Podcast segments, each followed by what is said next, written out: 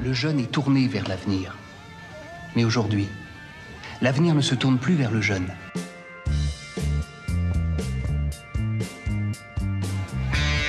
Doit-il aborder l'avenir en lui tournant le dos?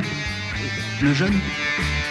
Mais tout va bien, car on est du côté de chez soi.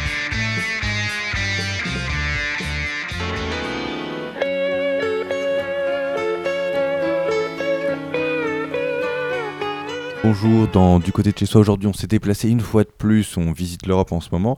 On est à Genève et euh, on est à Genève et on n'est évidemment pas tout seul, on est avec Maxime. Alors Maxime, bah, qui va se présenter hein, comme d'habitude. Alors Maxime, qui es-tu, que fais-tu, d'où viens-tu euh? Euh, Qu'est-ce que je fais dans la vie? Je travaille pour Thomson Reuters, qui est la maison mère de l'agence Reuters, pour ceux qui, connaissent un petit peu les news, tout ce qui est agence de presse. Malheureusement, mon travail n'est pas aussi excitant qu'un journaliste ou un, un reporter. Je suis euh, administrateur euh, des ventes, en fait, euh, dans ce qu'on appelle au département administra- administration des ventes. Et pour expliquer un peu ce que je fais, je vais prendre une image un peu, un peu cruelle, mais, mais un peu vraie. Il faut imaginer un, feu de forêt dans un parc national et un petit hélicoptère qui, qui- qui tente de l'éteindre avec un petit réservoir. avec, donc ça donne l'image d'un d'un dé à coudre euh, dans une cheminée. C'est un peu ce qu'on fait en fait. On essaie d'éteindre le feu euh, comme on peut. D'accord. Alors qu'est-ce qu'on vend chez Reuters? On vend, euh, on vend en fait des armes de destruction massive aux, aux grandes banques. En fait, on vend des, on vend des produits financiers, euh, de l'information financière. Euh, on vend euh, le produit le plus connu, il s'appelle Icon et c'est en fait une espèce de, de plateforme que tu mets sur ton ordinateur qui te permet d'avoir des informations en temps réel sur des produits financiers, des entreprises, des monnaies. Donc euh, la plupart des banques euh, achètent nos produits. On a à peu près 11 000 produits en catalogue, mais celui-là c'est le, plus connu. Et à peu près la moitié des. On, a, est concurrent avec Bloomberg, si vous connaissez l'ancien maire de New York. Voilà, donc lui, typiquement il vend euh, un peu l'équivalent, une espèce de, plateforme de, centrale qui permet aux gens qui font dans la finance d'avoir des informations. Typiquement, un petit paysan chez nous, un petit paysan euh, de l'Auvergne, il peut avoir sur son téléphone portable un icon qui lui permet d'avoir en temps réel le prix du blé à la bourse de Chicago pour savoir euh, Si ça vaut le coup de continuer à travailler. Ouais, exactement. Donc c'est quand même assez intéressant. Et, et c'est à la fois pour les très très grandes banques et pour les, les particuliers. Là, j'ai pris l'exemple du paysan parce que c'était un exemple euh, vrai, vrai qu'on avait chez nous. C'est super intéressant. Du coup, le, donc toi, ton service, vous, on a vendu quelque chose à, à une banque et, et vous récupérez, euh, vous devez Alors, faire quoi en fait Dans mon équipe, en fait, on est, on est vraiment, on aide les vendeurs. Euh, on va euh, aider le vendeur à faire le devis qu'on va présenter au client. Les contrats sont assez compliqués parce que on vend des, de l'information quand même assez, assez précise. On ne possède pas non plus toute l'information. Parfois, on est simplement l'intermédiaire. Parfois, on, on- on possède vraiment le, le- le contenu. Donc, les contrats sont très compliqués.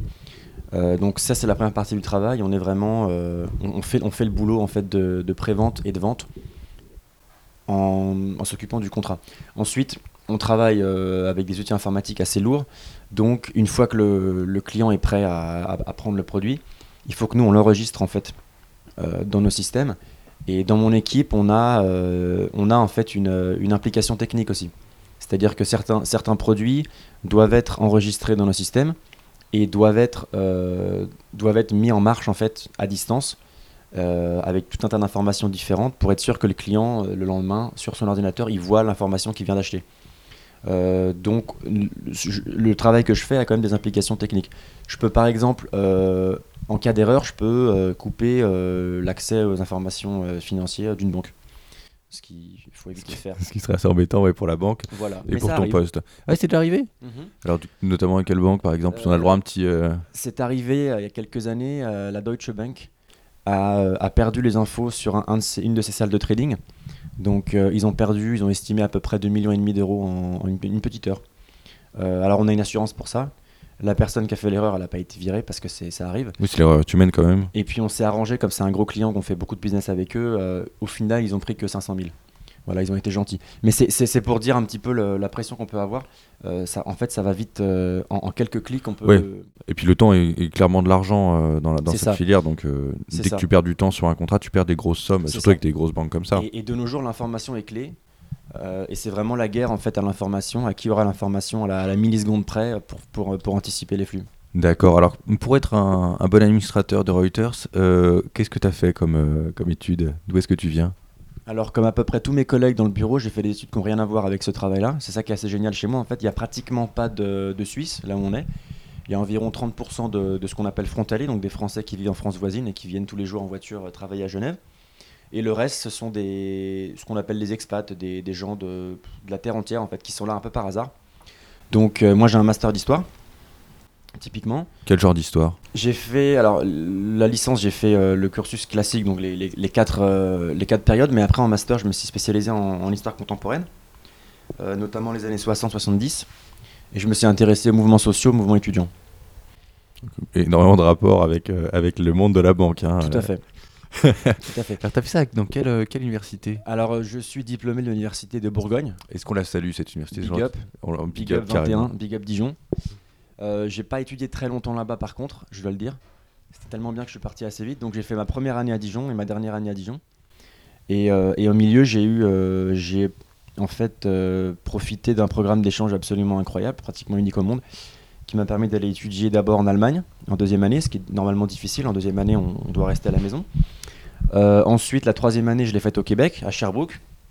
En Allemagne, c'était Mayence, il me semble. C'est ça, l'université euh, Jean Gutenberg de Mayence, que Est-ce tu connais est-ce- bien. Est-ce qu'on les salue On les salue On aussi. salue, c'est des copains aussi, d'accord, très bien. Big up. Big Donc up Sherbrooke, Mayence. ensuite, ensuite Sherbrooke. Donc, euh... Sherbrooke au Québec. donc attends, t'avais quel âge quand tu faisais ça? Alors, j'ai j'ai passé mon bac à 17 ans. Je suis rentré à l'université à 17 ans. Donc, à à- en Allemagne à 18 ans.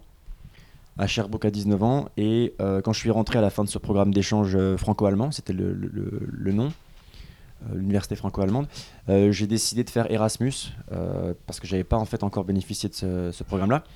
Je me suis dit pourquoi pas, j'avais pas trop envie de rentrer. Et là, je suis parti à Bologne, l'université de Bologne. On va pas les saluer par contre. On ne salue pas. on ne salue pas Bologne. Non, on ne salue c'est- pas comment Bologne. il s'appelle le, le monsieur qui tient la faculté de, de lettres de Bologne, le doyen? Non, le- Euh, c'est pas le doyen, mais c'est l'université d'Umberto Eco. Oui, donc Umberto c'est- Eco, voilà. C'est un peu la, la- la grosse star. Alors lui, on peut le saluer, mais je ne l'ai pas vu. Je vais pas faire celui qui a été en cours. C'est impossible en fait.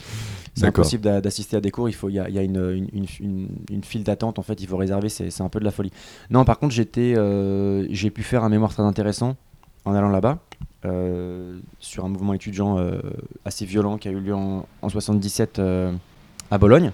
Pendant les années de plomb Voilà, tout à fait, un petit peu à la fin des années de plomb. euh, euh, et donc, euh, c'était très intéressant pour les, pour les études. Et ma cinquième année, bah, je suis rentré à, Dijon. Mais en fait, j'ai passé l'année à Genève. Je faisais un, travail de recherche sur le mouvement Mai 68 euh, à Genève. D'accord. Alors, dans ce cas-là, tu travaillais aux, enfin, tu allais en- aux archives de, Genève tu... Euh, oui, c'est ça. Je faisais un stage d'archives et j'ai euh, fait beaucoup de recherches sur un fonds d'archives en fait, parce que je me suis intéressé à l'université de Genève pendant cette époque-là. C'était assez intéressant. Et en fait, euh, à, l'issue de mon master, j'ai voulu rester ici, à Genève, euh, parce que mon Genève est connu pour deux choses les banques et l'ONU.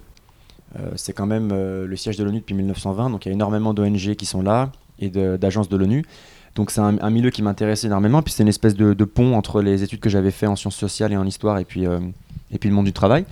Euh, donc j'ai travaillé pendant un an pour une ONG euh, qui travaillait avec des femmes africaines.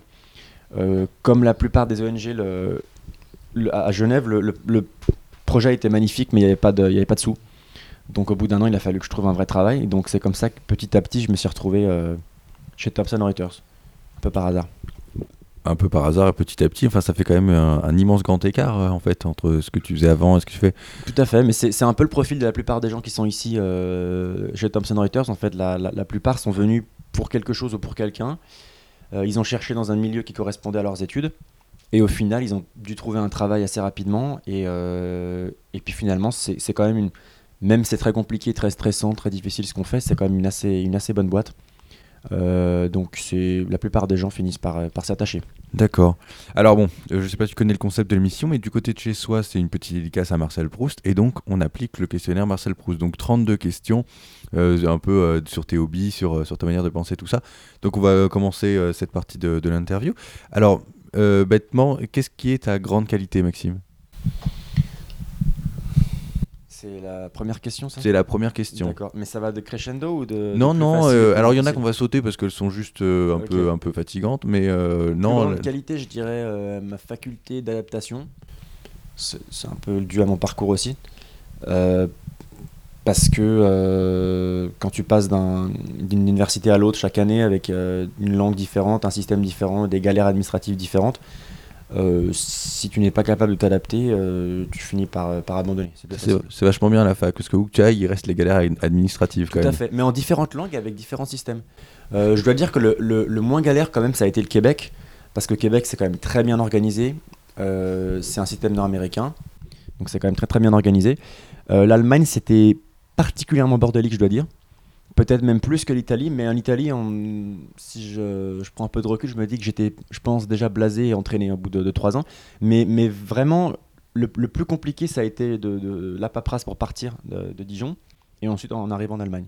Ah, c'est assez impressionnant. C'est assez euh, surprenant. Et euh, les professeurs qui s'occupaient du, de l'échange étaient euh, épaulés un petit peu quand même pour tout ce qui est paperasse et, euh, et facilité de. Oui, alors euh, ils faisaient un peu ce qu'ils pouvaient. euh, bon, de manière générale, c'est pas c'est pas aussi compliqué que ça l'était il y a quelques années hein, avec Internet, etc. C'est quand même beaucoup plus facile. Puis il y a un système européen en place.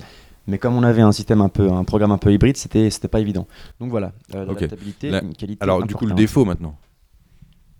C'est important le défaut quand même. ça va. Euh, oui, oui. Alors on n'est pas Euh, en entretien d'embauche, hein, si obligé de me faire un vrai voilà, défaut, tu on vois. dirait, euh, ah, euh, Where do you see yourself in five years? On dirait un peu les, les questions à la con des, des entretiens. Euh, un défaut, euh, peut-être de, de jamais avoir pris le temps de me demander ce que je voulais vraiment faire.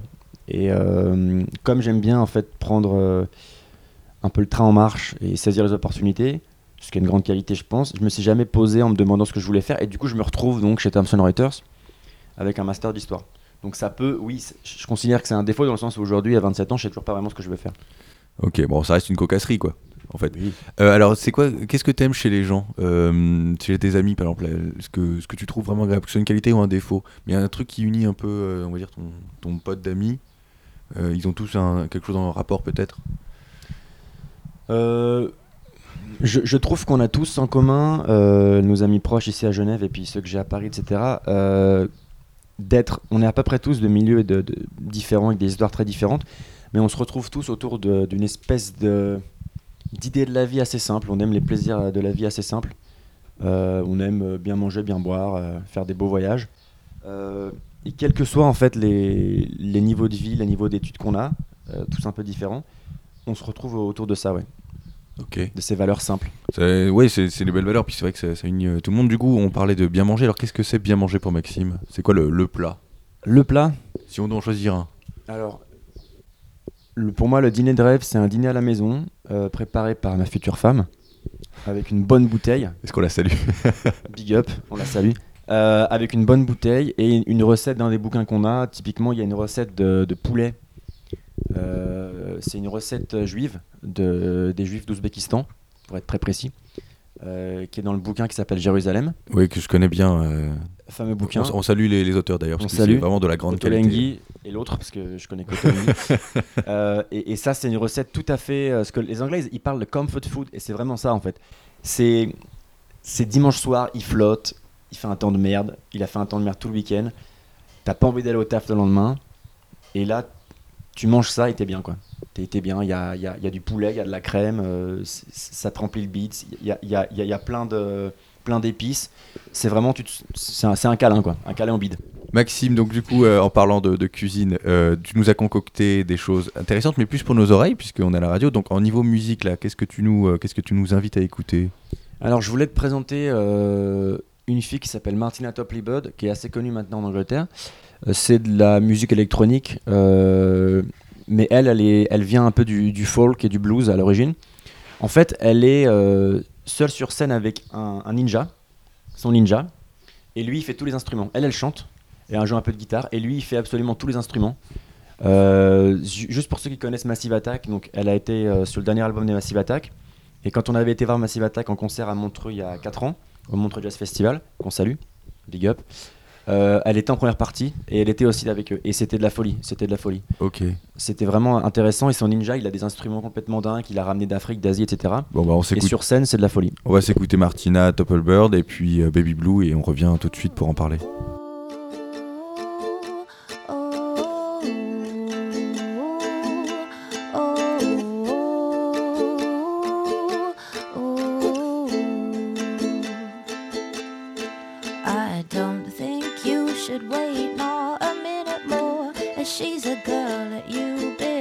It's funny how the noises that I'm making can't drown the sound of my heart breaking.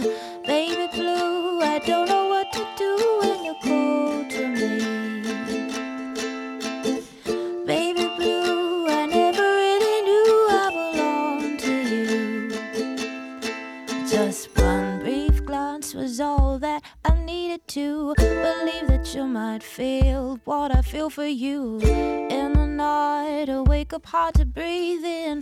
No peace, you're calling to me. Am I dreaming? Baby blue, I don't know what to do when you're cold to me. Baby blue, I never really knew I belonged to you. Though each last chance will rush up to meet me and fade, the love will remain.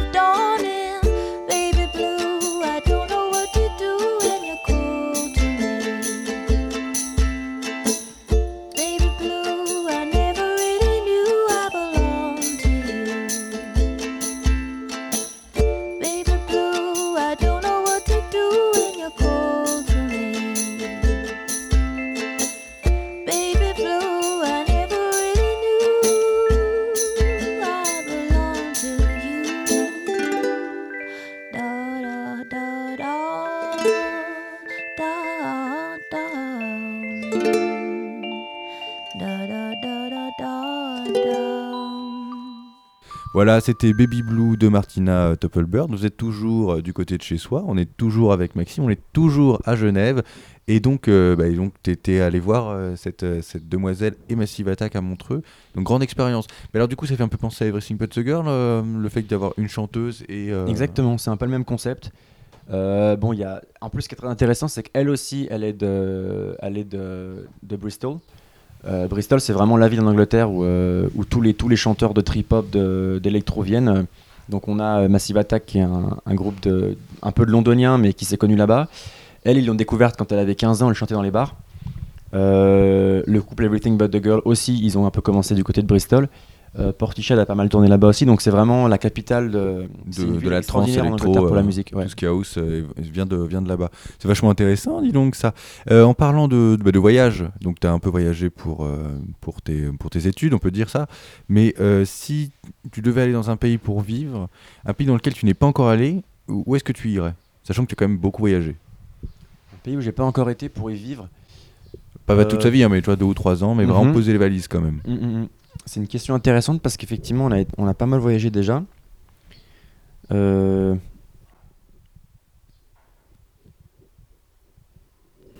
Je réfléchis. Prends ton temps. hein. Euh, je pense pour le, le goût de l'aventure et, et du challenge, euh, je dirais euh, euh, un pays qui n'existe pas vraiment, mais un peu l'Ossétie du Sud. Ça pourrait être intéressant. L'Ossétie séparatiste d'Ossétie du Sud. Alors, je suis pas sûr que tu puisses poser les valises. Alors, disons qu'il faut, faut les poser, mais il faut être prêt à les, à les reprendre pour repartir. Non, plus sérieusement, c'est compliqué parce que euh, je dirais euh, la Norvège. La Norvège. Ouais, la pays Norvège. du Nord, pas trop loin quand même. Voilà, qui reste en Europe euh, parce qu'on a des amis qui sont à Copenhague et ils s'y plaisent énormément. Après, uniquement pour quelques années parce que pour des gens qui sont pas de là-haut, c'est un peu difficile. Et puis parce que Oslo, apparemment, une ville très intéressante avec une culture assez, assez incroyable. Et puis, et puis ouais, c'est le genre de pays qui me. Oh, puis quand t'es à Copenhague, c'est pratique. Si t'as été fatigué de la Norvège, tu prends, traverses le pont, t'arrives euh, à Malmo, euh, c'est bien quoi. Ouais, c'est ça. Là, euh, la Non, je dis n'importe quoi, pas du non, tout. non, c'est ça. De Copenhague, ouais. en, en- Ouais. en- tu traverses le pont, t'es à une heure de Malmö. Et quand t'es à Malmö, je, à combien t'es de la frontière norvégienne? Je pense 3 heures, un truc comme ça. Oh, je pense pas plus. C'est quand ouais. même. euh, donc, euh, ouais. Bon, après, Oslo, c'est quand même assez haut. hein. Ouais. C'est. Mais bon, apparemment, euh, ouais, c'est parce que je pense pas. Des pays où j'ai jamais été, pour y vivre, euh, je sais pas trop. Peut-être le Japon, mais je pense que le Japon, je pourrais, j'aimerais pas y vivre. Non, moi, je, vu leurs leurs pratiques euh, diverses et variées, qu'elles Ouais, soient que gustatives c'est ou, trop- euh, c'est ah, c'est c'est des grosses En claques. vacances, j'aimerais, mais, vivre trop dur. D'accord. Euh, alors, on va retourner maintenant sur ton, sur ton cursus un peu plus scolaire. Hum, donc, tu, étais, euh, tu es allé dans plein de pays pour euh, étudier. C'est quoi le, le système éducatif pour l'université qui est le plus agréable pour les élèves? Qui valorise le plus l'élève?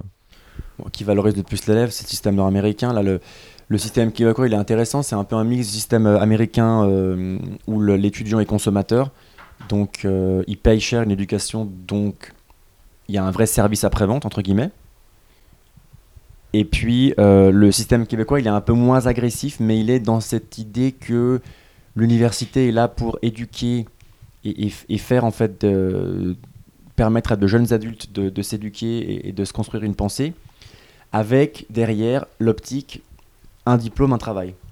C'est-à-dire qu'on n'est pas, on pas dans, l'optique uniquement académique comme en France ou dans les pays latins où on est là vraiment pour former une, une- une pensée critique.